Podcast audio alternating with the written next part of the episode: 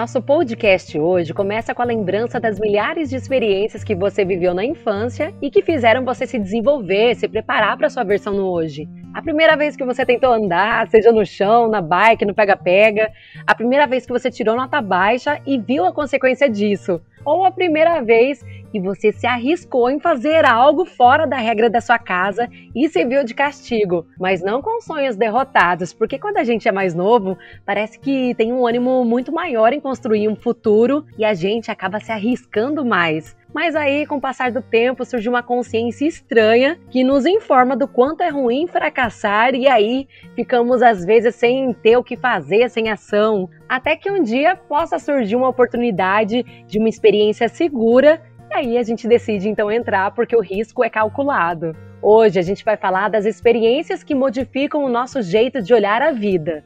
Sinta o poder de quem você é. Tenha o controle da sua vida e descubra o seu propósito. Esse é o Soulcast. Fala, alminhas! Eu sou a Nayara Lopes, pego a minha nave, ou seria o meu barco aqui no Pantanal, em Mato Grosso do Sul, e hoje levo lá para Campo Grande, porque o programa vai ser meio que em família.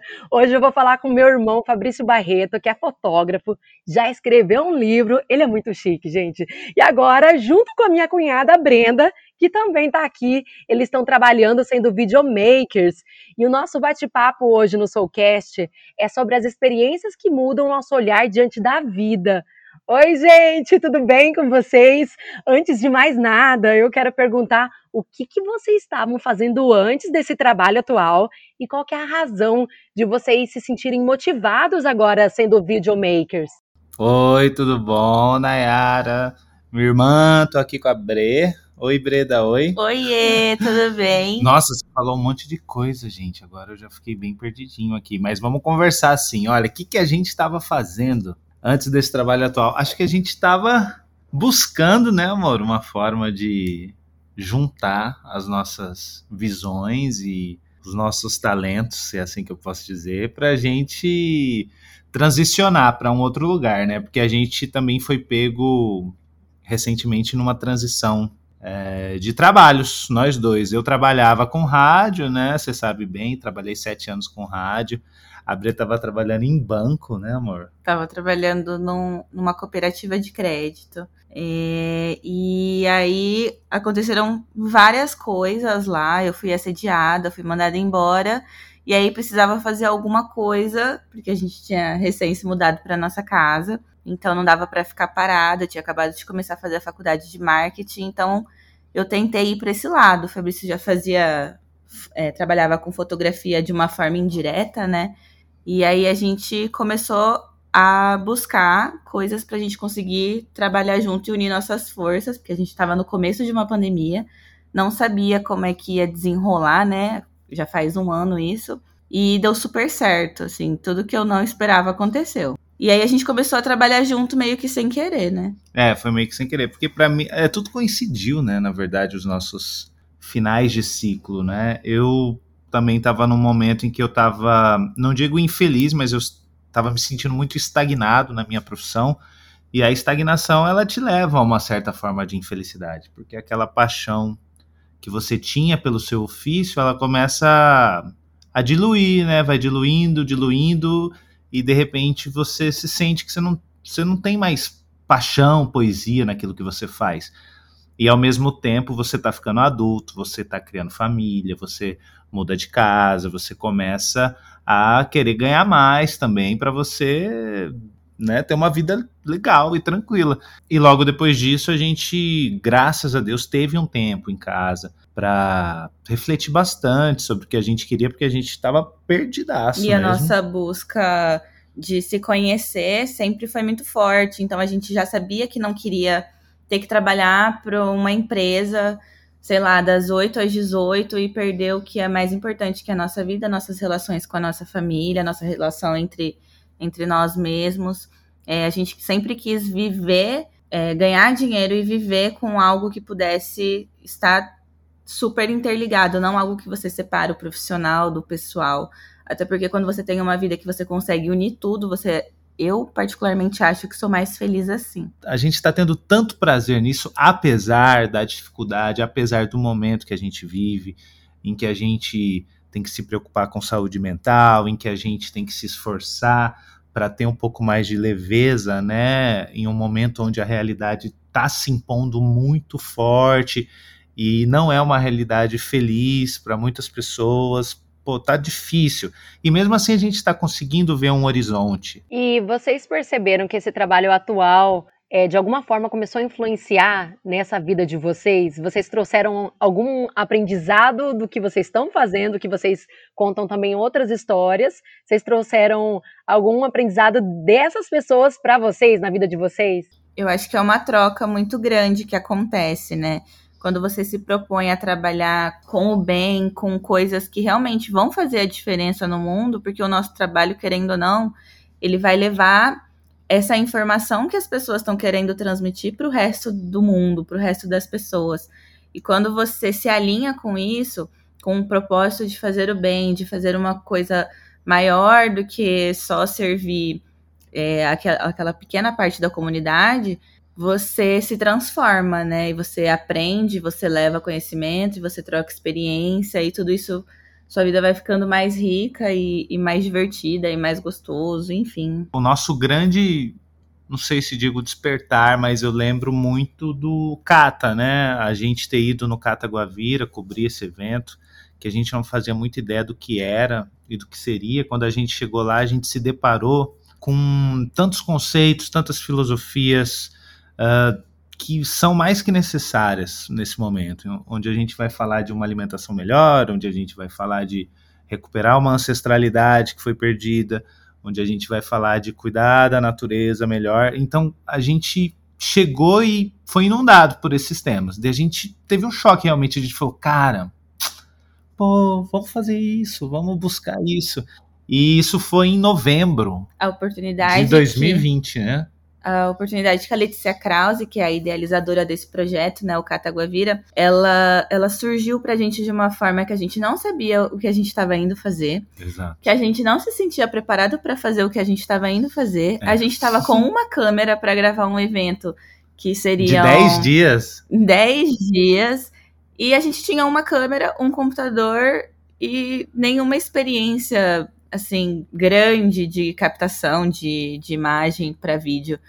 E assim, a gente entregou esse trabalho e a gente emocionou todo mundo que assistiu o vídeo. Então, isso foi muito gratificante. É, superar essa barreira do que você acha que você sabe e do que realmente você sabe e do que você realmente é capaz de aprender, sabe? E assim, somos aprendizes. Estamos de verdade mesmo faz três meses, né? Correndo, só que as coisas se manifestaram de uma forma. Logo depois a gente teve a experiência na, na com a organização Caianás, lá na, na aldeia Cachoeirinha, em Miranda, que foi um outro soco. E, não, e é isso, e a gente vai tomando as, esses punches, né, e vai falando, cara, tem mais. Aí a gente volta para a cidade, né? Aí... A gente também aprendeu como trabalhar junto, porque Sim. a gente não fazia a menor ideia de como isso ia funcionar. Treta, treta. A gente decidiu dividir as tarefas, porque uma mesma pessoa fazendo a mesma coisa que a outra não dá, né? Então tem que dividir certinho e melhorando o nosso trabalho, né, dia a dia. É, então assim, você pode, você tá percebendo aí que a nossa caminhada é recente, essa transição. É só um, é tão prematuro e ao mesmo tempo tão claro. Acho que isso que a gente pediu durante muito tempo, principalmente durante o primeiro ano de pandemia, quando a gente sentava aqui na frente de casa e pedia clareza, né? A gente precisava de uma clareza realmente onde a gente encontrar o nosso sustento aliado à nossa paixão, aliado à nossa vontade de aprender. E acho que hoje a gente tem isso de sobra, vontade de aprender. Ah, legal. E vocês sabem que a, a gente possui uma tendência muito grande a evitar situações novas, justamente porque a gente está acostumado, né, a ficar na zona de conforto e no sentido propriamente de não fazer o esforço. Vocês sabiam que a gente carrega muito, né, o lado animal, né, de querer economizar energia e só querer agir quando é realmente vital para a gente alcançar um, algum objetivo, né? Mas a grande diferença é que a gente consegue determinar, né, o que, que pode ser importante para o nosso crescimento.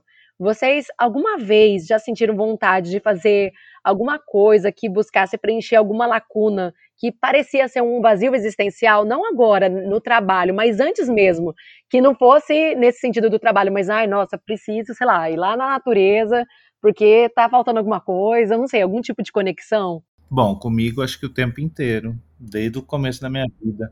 Não, é verdade, desde o começo eu sempre fiquei em busca de preencher esses vazios, né? Vazios existenciais. E, pô, a gente tem momentos que a gente fica realmente muito é, reflexivo, porque a gente observa, né? Eu me considero um observador nato e fico olhando o mundo, fico olhando o mundo e fico olhando o mundo e eu falo, mas que mundo é esse? O que, que eu estou fazendo nesse mundo? Esse mundo vale a pena? Então você está sempre cheio de vazios, cheio de dúvidas e está sempre precisando se reinventar e a zona de conforto ela é real, porque, pô, a gente tem medo de fracassar.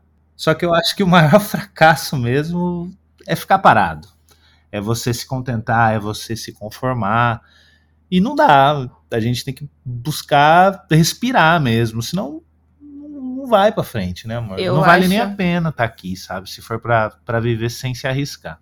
Eu acho que nesses últimos cinco anos que a gente vive esse nosso relacionamento, um nunca deixou o outro ficar estagnado. A gente já teve milhões de ideias para fazer coisas diferentes, para realmente sair disso de você ir para o trabalho de manhã e, e, ficar dentro da sua casa e ficar estagnado, sabe? A gente pensou em abrir várias coisas de loja, de produtos e criamos produtos e fizemos o desenho e a gente foi atrás de informação como é que fazia para abrir uma loja e mesmo não dando certo, a gente sempre se mexeu e eu acho que isso que fez a gente chegar onde a gente está hoje nesse ponto, conseguindo visualizar um futuro melhor, traçando um plano maior ainda para as nossas vidas, porque a gente está aqui por uma razão e a gente não pode ficar parado, senão a gente vai ficar triste, a gente vai se perder, sabe? Nossa, eu concordo eu concordo plenamente com, é, com isso, porque eu, eu mesma, assim, eu vivia muito presente, eu não parecia que eu não pensava no, muito no futuro.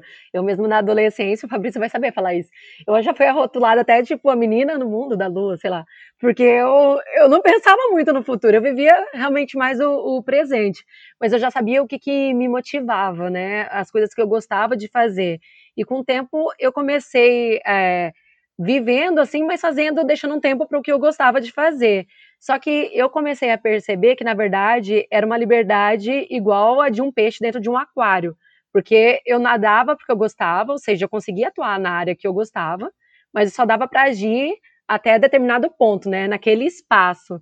E chegou um momento que foi surgindo, tipo, uma indignação e um sentimento que faz você detestar segunda-feira e falar aquela famosa frase do sextou, porque aí, chegando no final de semana, realmente você vai fazer o que você quer, né?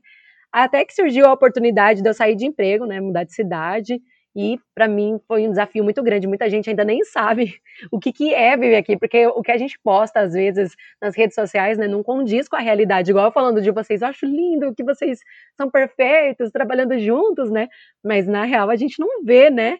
Isso. Mas o mais interessante é que, por mais difícil que seja a vida, quanto mais a gente coloca coisas que nos, nos motivem, né, a fazer o que a gente gosta, parece que mais vai fluir, né, a nossa arte, né. Hoje em dia eu consigo usar muito mais as coisas que eu acredito e jogar para o mundo, né, em forma de arte, sei lá, falando, fazendo vídeos, trabalhando com teatro. E, e isso é interessante que foi uma coisa que você fez, né, Fabrício? Você transmitiu a arte com um livro.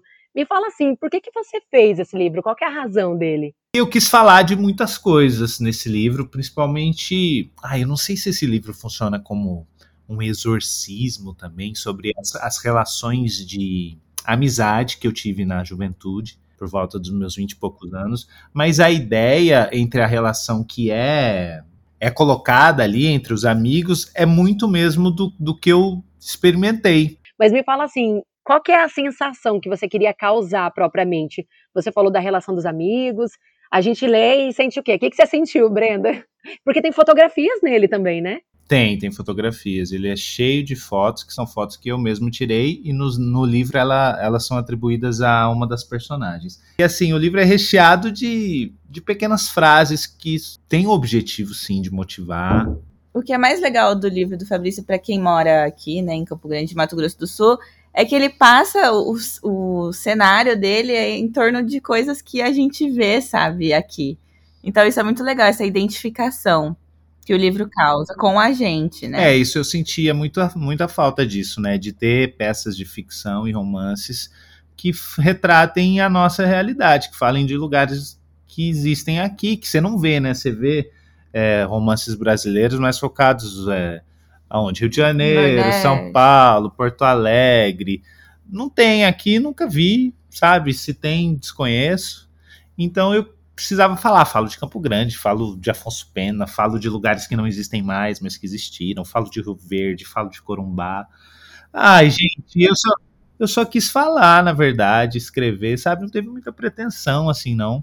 Entendi.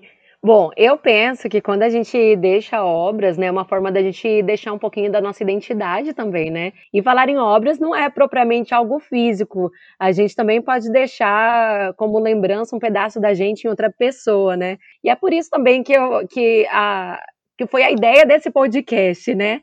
Para a gente trazer uma reflexão da atitude que a gente está tendo hoje e que pode ser lembrada amanhã. O tamanho do papel não importa, o que importa é a ação. Me falem o que, que vocês incluíram na rotina de vocês, que foi esse aprendizado de uma experiência vivida. Acho que a comunicação é algo que a gente exercita muito, é um hábito, a gente sempre conversa sobre tudo, não deixa nada sem dar um ponto, sem dar um nó, ponto sem nó. Porque é isso que eu acho que faz o nosso relacionamento ser tão especial. Isso de buscar entender o outro, o que o outro tá sentindo. É, sei, todo casal tem, tem seus momentos difíceis, mas eu acho que o que torna a gente especial é isso. Mas é verdade, uma coisa que eu acho bem especial na, na nossa relação é, e, é, e, é, algo que a gente tem que estar tá cuidando sempre, né? Para não deixar nenhuma mágoa se prolongar por muito tempo em um lugar escuro, sabe? Quando você deixa de falar alguma coisa e vai, sabe, jogando para frente, quando você vê aquilo virou um monstrinho. Então, eu acho que é por isso que a gente tem dado tanto certo. Já vamos vai fazer seis anos. Ó, oh, e uma coisa muito importante da gente falar é que a gente, quando olha para as pessoas que conseguem fazer mudança na vida delas e a gente admira, não quer dizer necessariamente que aquilo foi uma coisa fácil de se fazer, né? Porque a gente não viu o processo. Eu decidi e fiz, pronto. Mesmo porque geralmente a gente deixa incubando, amadurecendo, né? O que a gente deseja realizar. Pode ser que tenhamos até consciência de que algum hábito faz mal, mas mesmo assim tudo conspira para o vício não acabar, né? Até que exista uma virada de chave e aí a mudança se torna possível. Eu queria falar de uma coisa que eu, eu sou curiosa, na verdade. Eu acho que eu nunca perguntei realmente que você, há muitos anos, você teve o vício, por exemplo, do cigarro, né? E foi alguma experiência que aconteceu com você que você quis falar assim, não, vou ter um novo hábito. O que, que aconteceu para ter essa transformação? Bom, na verdade eu ainda fumo, né? ah, não acredito! Eu fumo. Uh, o, que, o hábito péssimo na minha vida que eu abandonei foi o consumo de álcool. Né? Era algo. Que, ah, verdade. Tava... Oh, olha a falha. o consumo de álcool estava me prejudicando e eu entendi que desde o começo, né, por ser uma substância socialmente aceita, eu comecei a beber tarde, né? Comecei a beber depois dos 18 anos.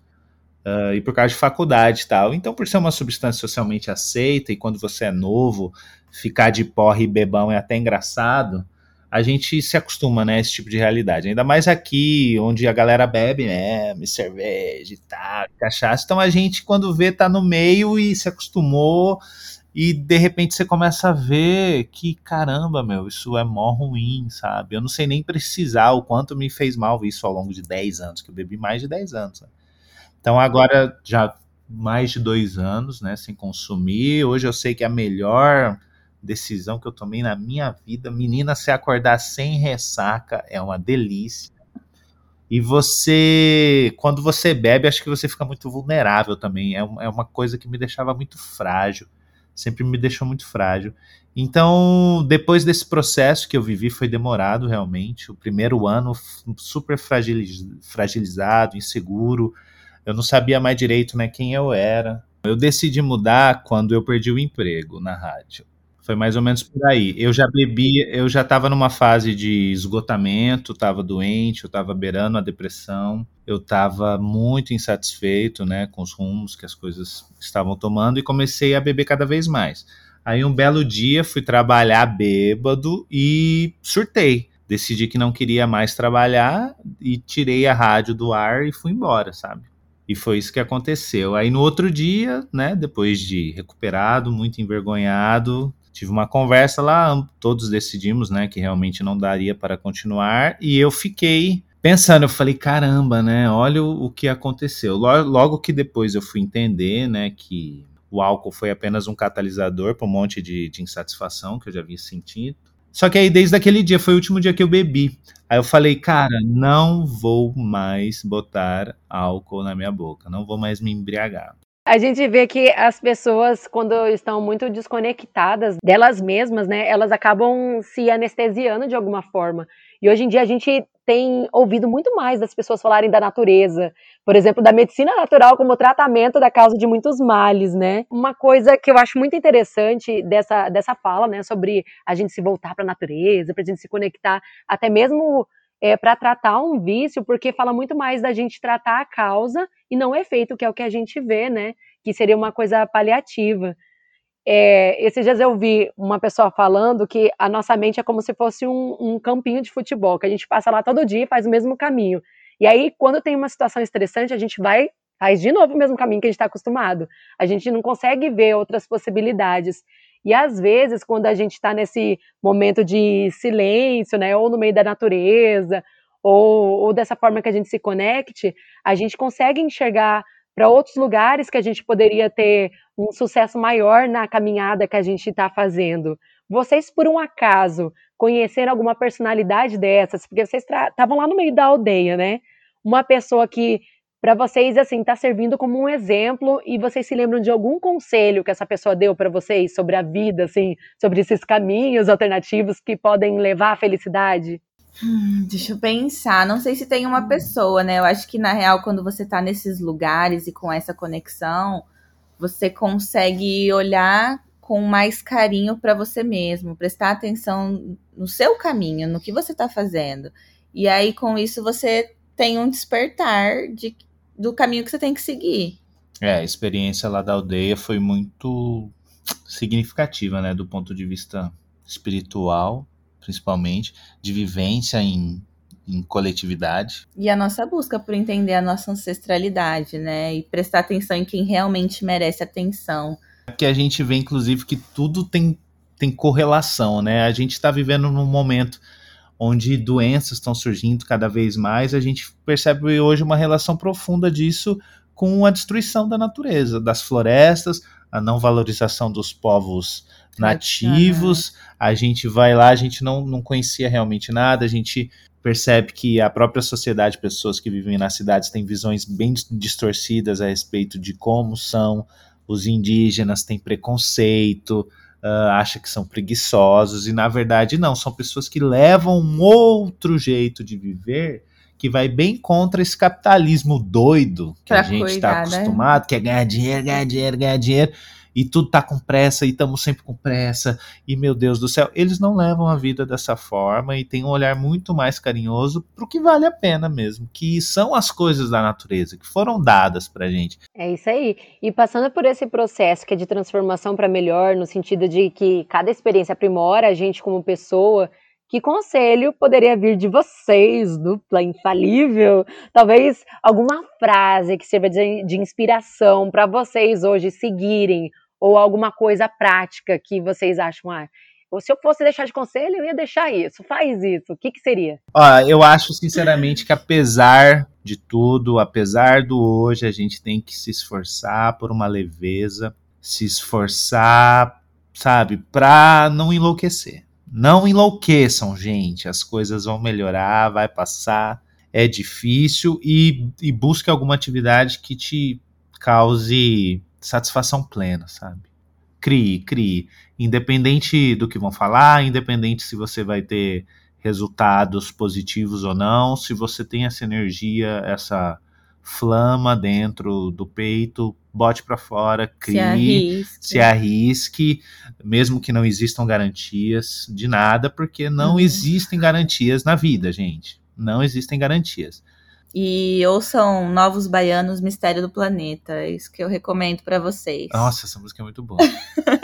Ah, eu não conheço, quero conhecer. Eu separei aqui um conselho que foi mais ou menos como o que vocês falaram aí, que é uma coisa que eu já falei nesse podcast, que outras vezes, que é a gente começar a mudança experimentando alguma coisa nova. Por exemplo, ah, essa semana eu vou experimentar fazer tal coisa. Nada muito brusco, porque, porque às vezes é difícil sustentar, né? Você fala, ah, vou mudar da água para o vinho. Aí depois você fica frustrado. Então você começa pequeno, pensa como um experimento, Aí você, quando você conseguiu essa meta, vamos por ah, essa semana eu vou fazer tal coisa. Aí você conseguiu, você vai lá e comemora. Porque a gente reforça muito o tipo de virtude que a gente está tentando trabalhar. É aquela frase, né? Podia estar matando, roubando, mas não, tô aqui tentando ser melhor, né? Isso já é uma evolução, já é um passo. Então que a gente consiga reconhecer esses pequenos passos que a gente dá, mas que é para melhor, né? E ó, eu agradeço muito, gente, pela presença de vocês, por vocês contarem, né, compartilharem essas experiências que realmente incentivam é, para que a gente consiga viver cada vez mais a nossa autenticidade, né? Obrigada. Ai, que Beijo. beleza, foi um prazer, né, falar com você. Espero que a conversa tenha sido proveitosa aí para todo mundo. Pra gente foi. Muito. E, ó, e aquela coisa, vamos sempre, nun- nunca vamos cair na ilusão de que a gente está pronto, né? Nós somos aprendizes, estamos sempre aprendendo, aprendendo e mutacionando. É mutação, é mutação, é mutação. E é essa a filosofia, sabe? Nunca achar que está pronto. É, a nossa profissão é aprendedor, não é empreendedor, é aprendedor. Estamos só aprendendo, né? Então, para você que está ouvindo o Soulcast, muito obrigada e até a próxima experiência. Tchau! Beijo! Tchau! Sinta o poder de quem você é. Tenha o controle da sua vida e descubra o seu propósito. Esse é o Soulcast